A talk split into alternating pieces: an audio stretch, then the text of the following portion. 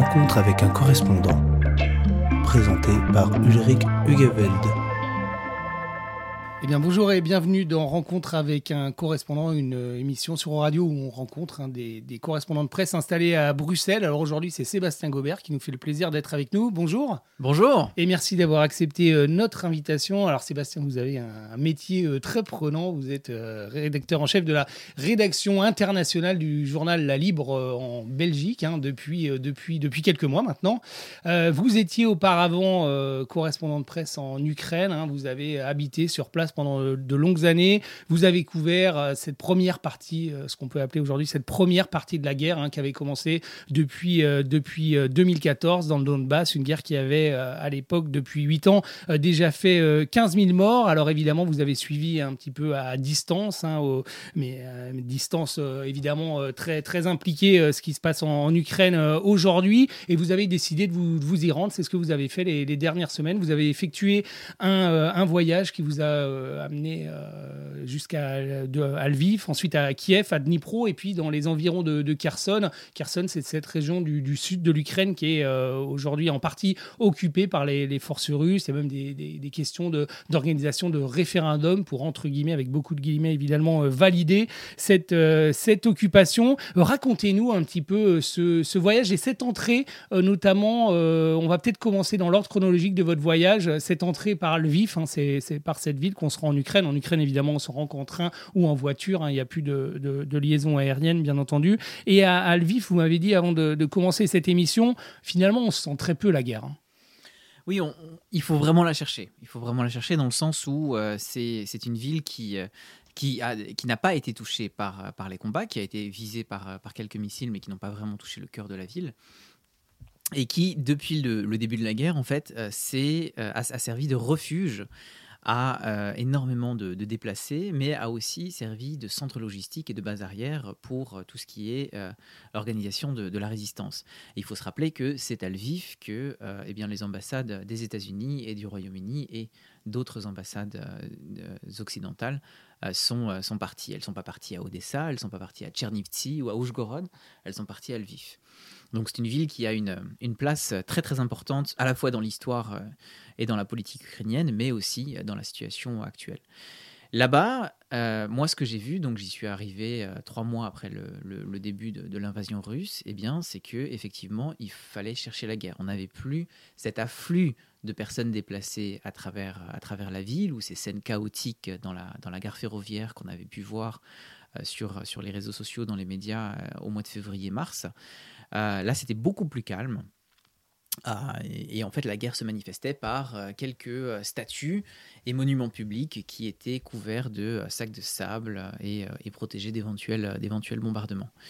Et donc, il n'y avait pas de comment dire, c'était une, une, entrée en matière très très progressive. Et puis après ça, j'ai pris un train pour Kiev. Et dans ce train, les trains sont, sont très longs en Ukraine. Hein. c'est donc là, c'était un train de 9 heures pour aller à Kiev. Et euh, j'ai eu l'occasion d'échanger avec euh, beaucoup de personnes qui euh, revenaient, qui revenaient dans la région de Kiev, mais aussi dans la, région de, Kharkiv, la deuxième ville du pays, et qui avaient passé du temps en Pologne, avaient passé du temps dans plusieurs pays européens ou dans d'autres régions ukrainiennes, mais qui étaient décidés à revenir, à reconstruire, à repartir de zéro et à, faire un choix, en fait, de, vivre dans un environnement absolument incertain et pas du tout sécurisé, puisqu'on a bien vu que n'importe qui pouvait se prendre un missile à n'importe quel moment en Ukraine, mais euh, de continuer à vivre. Il y a cette, euh, cette acceptation de la situation en Ukraine après ces grands moments d'émotion et de déstabilisation, de désorganisation auxquels on a assisté en, en février-mars. Et eh bien maintenant, on se dit que ce conflit va durer longtemps, mais que l'Ukraine va tenir, il n'y a pas eu d'effondrement en quelques jours ou en quelques semaines comme ce que pouvaient avoir prévu les, Russes. Euh, mais l'Ukraine va tenir. Et donc, dans ce, dans, ce, dans ce contexte, dans cette perspective, eh bien, les gens veulent tout simplement continuer à, vivre. Euh, et de préférence chez eux, plutôt qu'avec euh, deux valises et un sac à dos dans, un, dans, une, dans une résidence étudiante de, de, de, Cracovie. Il est tangible, ce, il est vraiment tangible ce retour des réfugiés? Est-ce que on a interviewé euh, peu de temps avant vous euh, le bourgmestre de Bruxelles qui était en visite, je crois que c'est il y a à peu près un mois, et il nous disait euh, Kiev, c'est finalement ce qui marque le plus, c'est une ville complètement vide. Est-ce que c'est ça que vous avez vu, vous aussi? Non, non, non. Kiev, Kiev n'est pas une ville complètement vide. Et au moment où moi j'y suis allé, c'est une ville qui, au contraire, se repeuplait. C'est aussi une ville qui renouait avec la vie, avec euh, cette, euh, ce, paradoxe ambiant, c'est-à-dire que ben, il faisait beau, euh, c'était la fin mai, et puis il y avait des terrasses de café qui étaient pleines, et puis en même temps il y avait des sirènes d'alarme. on voyait le retour des embouteillages, alors que il y a un gros problème pour trouver de l'essence ou du diesel en Ukraine. Euh, il y a évidemment ce, couvre-feu, mais ce couvre-feu qui commence à 23 heures, mais jusqu'au couvre-feu, eh bien, euh, il y a beaucoup de gens qui, profitent du beau temps et qui, euh, essayent justement de, retrouver un semblant de, vie normale. Quand j'y étais, l'opéra a rouvert. plusieurs, théâtres, plusieurs salles de concert ont, commencé enfin, ont repris leur programmation. Donc euh, c'est véritablement une situation très paradoxale, mais on ne peut pas dire que Kiev est une ville euh, morte. On ne peut pas dire que l'Ukraine s'est véritablement dépeuplée. Au moment où moi j'y étais à la fin mai, c'est le moment où les flux de réfugiés ont commencé à s'inverser.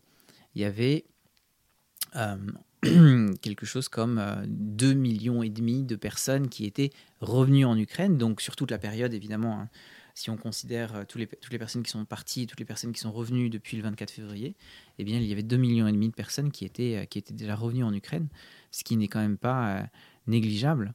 Et ça, c'est quelque chose que, que j'ai vu aussi dans la banlieue de Kiev, puisque je suis allé dans ces villes dont, dont, tout le monde connaît le nom maintenant, malheureusement, Irpin, Ostomel, Boucha. Et j'ai suivi des habitants qui faisaient reposer des nouvelles fenêtres euh, aux, vitres, euh, des nouvelles fenêtres euh, sur leur façade de maison. et qui nettoyaient un peu tous les dégâts qu'avaient pu laisser les, occupants russes. J'ai passé beaucoup de temps avec une femme d'Ostomel qui, qui avait retrouvé son appartement euh, complètement saccagé par les Russes, euh, avec des, euh, des, empreintes de, bottes sur, ses matelas, sur ses couvertures, la chambre d'enfant complètement, complètement saccagée, beaucoup de choses qui avaient, disparu. Mais elle, elle faisait changer ses fenêtres, elle voulait revenir, elle voulait vivre dans son, appartement, dans sa ville, et elle n'imaginait pas une, une, vie, une, vie, une vie différemment. Donc ça, je pense que c'est très important, puisque encore une fois, ce conflit, selon toute probabilité, va durer longtemps. Donc c'est aussi très important de, euh, de, de, de, souligner que les Ukrainiens sont attachés à leur terre et que même avec cette prise de conscience que leur existence a changé pour toujours et que ça va impacter deux, trois générations au minimum, eh bien, ils sont prêts à, à s'adapter à cette situation. Alors Sébastien Gobert, vous êtes un témoin pas comme les autres hein, de cette situation, parce que je le disais, vous avez habité très longtemps en Ukraine, vous parlez, euh, vous parlez la langue, vous avez aussi des attaches familiales avec, euh, avec, euh, avec ce pays. Ça, ça fait quoi de visiter Ostomel, Irpin, Borodianka et de voir qui ont été le théâtre de, de telles horreurs? Bah, ce que, ce que, ce que j'ai ressenti en, en visitant ces endroits et en voyant ces destructions, euh, je ne pense pas que ça vaille le coup de, de, s'arrêter trop là-dessus, puisque évidemment c'est très très subjectif. c'est une expérience, euh, c'est une expérience très euh, très très personnelle et je ne suis pas celui qui a le plus souffert de cette guerre, donc je ne vais pas vraiment m'attarder. Par contre, ce qui ressort de ces visites et ce qui ressort de tout ce que j'ai vu en Ukraine et aussi évidemment de tout ce que je n'ai pas vu, mais que euh, beaucoup de mes collègues documentent euh, au jour le jour, c'est une brutalité. C'est une brutalité qu'on peut presque qualifier de sauvage de la part, euh, de la part des Russes dans leur manière de conquérir des territoires, dans leur manière de détruire, de raser entièrement des villes, et aussi dans leur manière d'occuper ces territoires, d'administrer ces territoires ensuite, puisqu'on voit que euh, dans tous les territoires occupés, donc maintenant quand même aujourd'hui 20% du territoire ukrainien, plus ou moins, euh, est, sous, euh, est sous contrôle russe. C'était 7% hein, jusqu'à avant la guerre. Hein. C'est ça, exactement. exactement. C'était 7% de, du territoire et 10% de la population qui était passée sous contrôle russe en 2014. Mais là, donc, on est passé à, à une, une, une, échelle tout autre. Et euh, dans la manière d'occuper ces territoires, eh bien, les Russes font preuve d'une brutalité euh, qu'on n'avait pas vue en Europe depuis, euh, depuis quand même assez, assez longtemps. ça se traduit par des arrestations, des, des exécutions sommaires, des déportations de, de, de, populations civiles, des cas de torture, des, des, des, cas de, de pression et d'intimidation, évidemment, mais aussi par une russification et par une, annihilation de, euh, de l'idée ukrainienne dans ces territoires. On voit que la première chose qu'ils font avant même de rénover les bâtiments qu'ils ont eux-mêmes détruits ou de restaurer les canalisations ou les systèmes électriques, eh bien, c'est de changer les noms des rues, de euh, restaurer des statues Lénine qui étaient tombées en Ukraine entre 2014 et 2015, d'instaurer une politique de passeport pour euh, retirer le passeport ukrainien aux populations locales et leur donner le passeport russe, euh, et puis évidemment, comme vous le mentionniez, de, euh, potentiellement euh, préparer l'organisation d'un référendum de rattachement à la Rodinamat, à la, à la Grande Mère Russie. Mais c'est extrêmement, extrêmement brutal, puisque là, il se cache même pas. C'est toutes ces questions de dénazification, démilitarisation et ainsi de suite. Non, ça se traduit tout simplement par une politique d'annexion territoriale, une politique d'expansion de l'empire, telle que les tsars pouvaient le pratiquer au 19e siècle. C'est euh, là pour le coup, il se cache même plus. Alors c'est une, une Ukraine qui tient bon, hein, vous l'avez, euh, vous l'avez dit, hein, malgré cette, euh, la sauvagerie de cette, de cette attaque russe.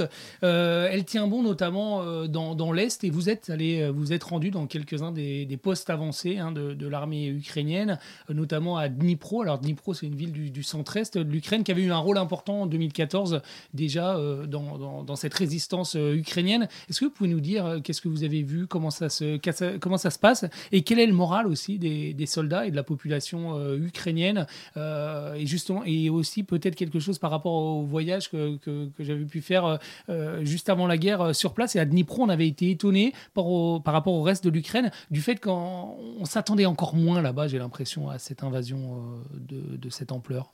Oui, ça, il y a beaucoup, beaucoup de gens qui ne s'attendaient pas à cette, cette invasion. Moi-même, moi-même, moi-même, je, je l'ai nié jusqu'à trois jours avant le, avant le début de l'invasion. Euh, et, évidemment, quand on a vécu toutes les déstabilisations et le début de la guerre en 2014-2015, euh, et aussi quand on a regardé, quand on a observé la politique de Vladimir Poutine depuis maintenant 22 ans, eh bien, il était euh, assez peu concevable qu'il lève le masque comme ça et qu'il avance à visage, à visage découvert, puisque jusqu'à présent, ça avait plutôt été des opérations spéciales, des petits hommes verts aux uniformes banalisés, la création d'entités euh, séparatistes euh, qui euh, étaient, soi-disant censées avoir leur, légitimité, ou alors des, assassinats contre, des espions exilés en Occident, ou des, interférences dans les élections, enfin bref. Le mode opératoire a véritablement changé le, 24 février 2022. Et ça, les Ukrainiens l'ont appris bah, avec beaucoup de souffrance, mais c'est vrai que pas, beaucoup de monde, pas beaucoup de monde s'y attendait. Quelle ambiance à Dnipro? Eh bien, alors il y a évidemment beaucoup, beaucoup de, résilience, beaucoup, beaucoup de résistance dans la, dans la population, et une population qui a fait un choix ukrainien très clair en 2014-2015 de ne pas se laisser absorber par la Russie et de vivre, de vivre en Ukraine. Ensuite, euh, est-ce que cela veut dire que euh, tout le monde dans cette ville est prêt à résister jusqu'au euh, dernier homme? Ça, c'est encore une autre, question. Il y a quand même beaucoup, beaucoup d'inquiétudes et beaucoup, beaucoup d'appréhension par rapport à l'approche de la guerre, puisque maintenant, elle se rapproche, elle est à une centaine de kilomètres au sud, à Zaporizhia, elle est à 150, 200 kilomètres dans le Donbass, à l'est. Et euh, la ville est, est quand même euh, régulièrement touchée par des, par, des, par des tirs de missiles.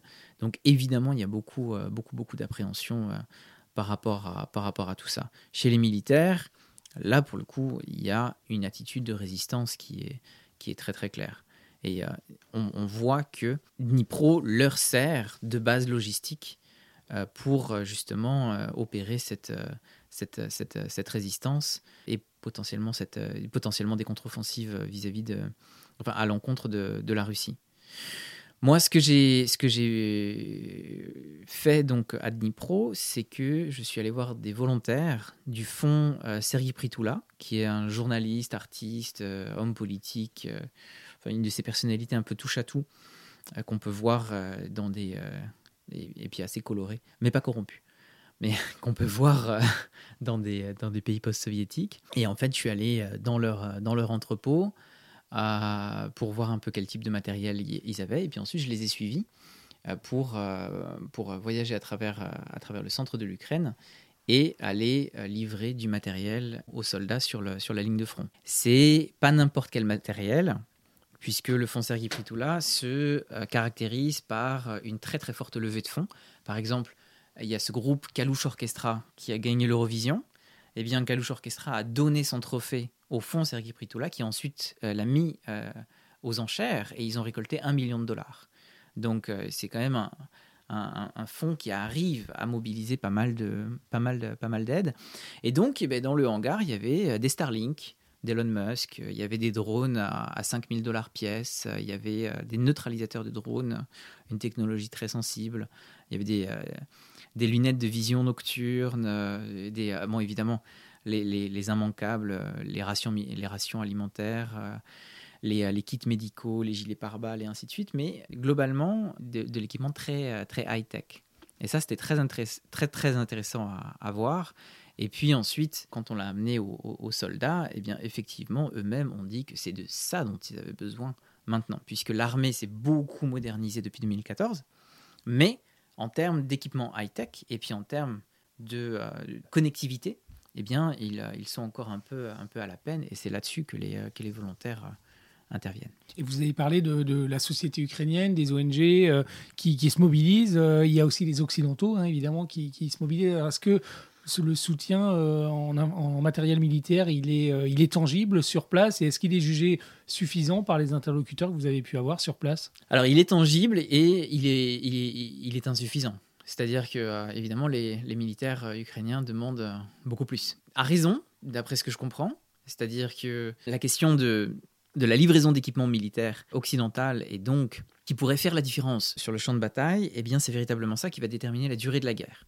Pas forcément l'issue de la guerre, pas forcément la, la, manière de, faire la guerre, mais en tout cas la durée de la guerre. C'est-à-dire que euh, les canons César, par exemple, qui, euh, des canons français qui peuvent tirer à 40 km. Si jamais, euh, si jamais il y en a plus qui arrivent aux Ukrainiens dans, dans, un, dans un futur très proche, eh bien, ça pourrait effectivement permettre aux Ukrainiens de mener quelques, quelques contre-offensives qui, qui, là, pour le coup, pourraient mettre un coup d'arrêt à, l'invasion russe, ce qui n'est pas, le, pas le cas maintenant. Donc, ce, le soutien occidental, il est très apprécié. Euh, les Ukrainiens comprennent que euh, c'est véritablement ça qui euh, leur, permet de, leur permet de tenir, hein, même si l'État, encore une fois, s'est beaucoup modernisé, l'armée, le, fonctionnement de l'armée, la logistique, la chaîne de commandement, tout ça s'est optimisé depuis, depuis 2014. Mais c'est vrai que sans soutien occidental, eh bien, les Ukrainiens auraient quand même un peu plus de, un peu plus de difficultés. Donc, ils sont très, très reconnaissants, mais évidemment, ils en demandent, ils en demandent plus. Et alors, dernière étape de, votre voyage, Sébastien Gobert, vous vous êtes rendu dans, dans, la région, à proximité de, de, Kherson, qui est donc cette région euh, occupée par les, par les Russes depuis quelques mois mhm. euh, désormais. Euh, déjà, comment est-ce qu'on s'y rend Parce qu'évidemment, on passe là, proche des, des régions en, conflit. Hein. Oui, ben là, ça fait partie de mon cheminement à la fois géographique et mental vers la guerre. Donc, comme je disais, à partir de la frontière polonaise, euh, là, il faut chercher la guerre. Et en fait, plus on avance vers l'est, et plus on, la, plus on la sent, plus on la voit, plus on l'entend aussi. Donc, quand je suis arrivé dans, un village qui venait tout juste d'être libéré, donc c'est au nord de l'oblast de Kherson, et euh, au moment où j'y suis arrivé, c'était un des seuls villages qui était sous contrôle ukrainien. Depuis, les Ukrainiens en ont repris quelques-uns. C'est le village qui s'appelle Novovoronsovka. Euh, j'y étais, étais passé d'ailleurs il y a dix ans. Enfin, je, je, me suis rappelé un peu d'images d'un voyage en voiture euh, de l'époque. C'est euh, c'est assez esthétiquement c'est très beau puisque c'est un village qui se situe sur les rives du Dnipro, donc ce grand fleuve, à un endroit où le, le, Dnipro est, vraiment majestueux. Donc c'est euh, ouais, des images qui euh, des images qui marquent. Et alors comment comment est-ce qu'on s'est rendu dans ce village? Euh, Là, c'est en voiture. euh, aussi parce qu'il n'y a pas de, ligne de train et autres, mais c'est surtout parce que nous, euh, donc moi et mes collègues, on y est allé avec euh, ces volontaires, ces volontaires du fonds Sergi Pritoula, et on y est allé à deux voitures, dont un pick-up qui venait tout juste d'être acheté au Royaume-Uni. ça, c'est aussi quelque chose que font énormément d'Ukrainiens et puis évidemment les, volontaires. Ils achètent des pick-up et, toutes sortes de, véhicules 4x4 pour, pour les donner à l'armée. En général, ce sont des véhicules qui sont achetés entre 2000 et 6000 et 6000 euros, donc c'est pas forcément des véhicules de, première main. Et là, on a vraiment cru que le moteur allait, aller, aller, aller péter pendant, enfin plusieurs fois, plusieurs fois pendant le, pendant le chemin. C'est mon endroit idéal? Euh, oui, alors on n'a on pas traversé d'endroits euh, dangereux euh, en, soi, mais c'est juste qu'il s'est retrouvé en, en campagne en Ukraine, tout près de la ligne de front, c'est jamais très, très, très, très enthousiasmant, mais bon, là en l'occurrence, tout s'est vraiment bien passé. Et donc ce pick-up a été laissé dans la ville de Krivirig, qui est entre Dnipro et la ligne de front. Kriviri, qui est une grande ville industrielle, il y a parmi les plus grandes carrières d'Europe. C'est impressionnant. Et c'est la ville natale de Volodymyr Zelensky, exactement. Et donc, on l'a laissé là-bas. Et puis, il y a des volontaires qui, là, tout de suite, ont pris le relais pour le retaper. Et euh, le lendemain, déjà, il devait partir euh, vers la ville de Mykolaïv pour être livré à l'armée. C'est toute une logistique assez impressionnante et qui, euh, qui illustre vraiment la détermination des volontaires ukrainiens. Euh, d'autant plus que la plupart des véhicules qu'ils s'efforcent d'acheter en Allemagne, en Belgique, au Royaume-Uni, d'acheminer, ensuite de réparer, ainsi de suite, qu'ils livrent à l'armée, ils ont une espérance de vie de trois jours avant d'être détruits. Donc euh, c'est vraiment une chaîne qui, euh, qui, donne le vertige. Et puis ensuite, donc, on, est, on, est, allé à la rencontre de soldats pour euh, leur donner l'équipement qu'on transportait donc dans le coffre de la deuxième voiture. Et, tout ça euh, ponctué, pardon de vous couper, tout ça ponctué d'une multitude de checkpoints, j'imagine. Oui, oui, oui, il y a eu aussi ça, oui, c'est vrai, c'est vrai. sur, le, sur le chemin, évidemment, beaucoup de checkpoints. Alors, beaucoup euh, étant abandonnés, ou en tout cas n'étant pas opérés par, par l'armée ce qui était le cas en février-mars, mais là on voit que la situation a changé, donc la logistique de guerre a changé. Euh, alors les checkpoints en Ukraine, ça c'est quelque chose que je connais depuis 2014, c'est toujours c'est des espèces de microcosmes. C'est euh, tout dépend vraiment des, des, gens qui sont sur place et tout dépend tout dépend des, des, des conditions euh, géographiques et matérielles dans lesquelles dans lesquelles ils sont. Mais donc voilà, on trouve des checkpoints qui sont très très bien décorés avec des des graffitis, euh, des peintures euh, à la gloire de l'armée ukrainienne ou, euh, ou des messages d'espoir. à un autre checkpoint, il y avait une pierre tombale de Vladimir Poutine. Ce, genre de choses. C'est vrai que ça, marque aussi beaucoup sur le, chemin.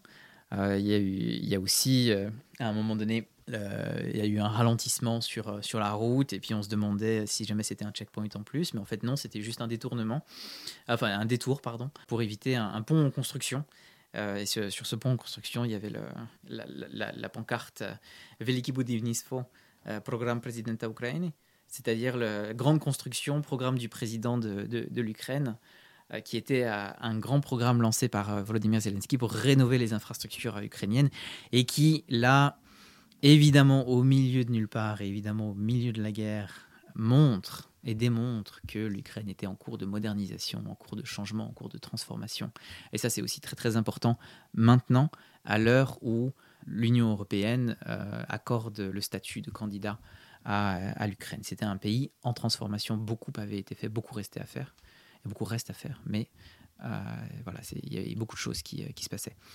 Donc je reviens évidemment à notre, à notre route. On est arrivé à une station euh, essence euh, en race campagne et on a trouvé là quelques soldats qui nous attendaient et qui ont récupéré donc euh, le neutralisateur de drones et, les drones et qui, qui nous ont expliqué à quel point ils en avaient besoin et aussi leurs conditions de, vie dans les, dans les positions militaires et dans les, dans les tranchées. Évidemment, eux, ils étaient un peu frustrés parce que le front n'avait pas bougé depuis quelques semaines, mais il s'est avéré que deux jours après notre voyage, eh bien, les Ukrainiens ont entamé une contre-offensive et ils sont en train de pousser un peu les Russes euh, vers le sud, donc le long du fleuve vers le sud. Et euh, le, but, évidemment, de l'opération, c'est de reprendre le contrôle de Kherson, la plus grande ville euh, que, que, les Russes contrôlent jusqu'à présent, et aussi une ville clé pour s'assurer le contrôle du, du fleuve, puisqu'une fois qu'on a Kherson, on contrôle les ponts. Et ça, ça, ça permet aussi de fortifier une espèce de ligne de défense qui serait, euh, qui serait très, très clair et très très dur à, franchir pour,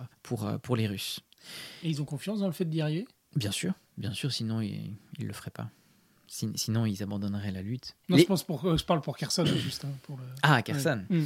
Alors, oui, ça c'est. Si vous voulez, il y, a une, il y a une confiance absolue dans le fait que l'Ukraine va survivre et dans le fait que l'Ukraine va gagner. Et autant, je me rappelle de 2014-2015, une espèce d'impréparation euh, totale des organisations de l'État, impréparation de l'armée, beaucoup de corruption, beaucoup de gens qui se posaient des questions de loyauté et ainsi de suite. Et, ça, c'était le phénomène global. Le phénomène euh, très particulier, c'était le mouvement de volontaires qui s'était porté à la rencontre des Russes dans l'Est et qui avait effectivement stoppé l'agression russe. Mais c'était quand même le fait d'une minorité. Alors que là, donc d'une part, il y a eu toutes ces transformations en Ukraine dont j'ai, euh, parlé, et des transformations quand même très euh, européanisantes qui ont donné des perspectives, qui ont donné de l'espoir à la population. Mais il y a aussi euh, le fait que euh, eh bien, les Russes, cette fois-ci, n'offrent absolument aucun contre-modèle. Euh, autant en 2014-2015, les Russes pouvaient dire venez en Crimée, à Donetsk, à Lugansk, tout le monde sera russe, tout le monde sera content, et regardez, enfin, et puis on ira à la plage en Crimée l'été, et ainsi de suite. Mais là, le contre-modèle que les Russes ont à offrir, c'est arrestation, abduction, torture, intimidation, déportation, exécution sommaire et des villes, des villes rasées. Donc euh, les, Ukrainiens qui se, mobilisent sont excessivement motivés euh, et croient, dur comme fer, que leur pays euh, va, va triompher, puisque de l'autre côté, ça a l'air d'être une logique de, pas de mal absolu, mais en tout cas une logique tellement, une logique si brutale que ça peut pas durer, euh, ça peut pas durer éternellement. C'est en tout cas comme ça qu'il le voit. Ensuite, voilà, il y a des nuances dans le, euh, le mode opératoire, c'est-à-dire que avancer en race campagne et reprendre des villages, ça c'est une chose. Euh, mais ensuite, quand ils vont se confronter à la grande ville de Kherson, alors, vous avez parlé, à Sébastien Gobert, et ça sera ma dernière question, évidemment, de cette question européenne, avec cette, cette candidature hein, qui, est, qui, est, qui, est, acceptée. vous en avez parlé en Ukraine, c'est un sujet qui revient beaucoup, il y a beaucoup d'attentes là, sur ce sujet Oui, mais dans c'est pas c'est pas vraiment un sujet qui, qui, qui fait débat. C'est-à-dire que voilà, on, on, en parle en une ou deux phrases, dans le sens oui, c'est évident. Oui, bien sûr. Évidemment que ça va se faire.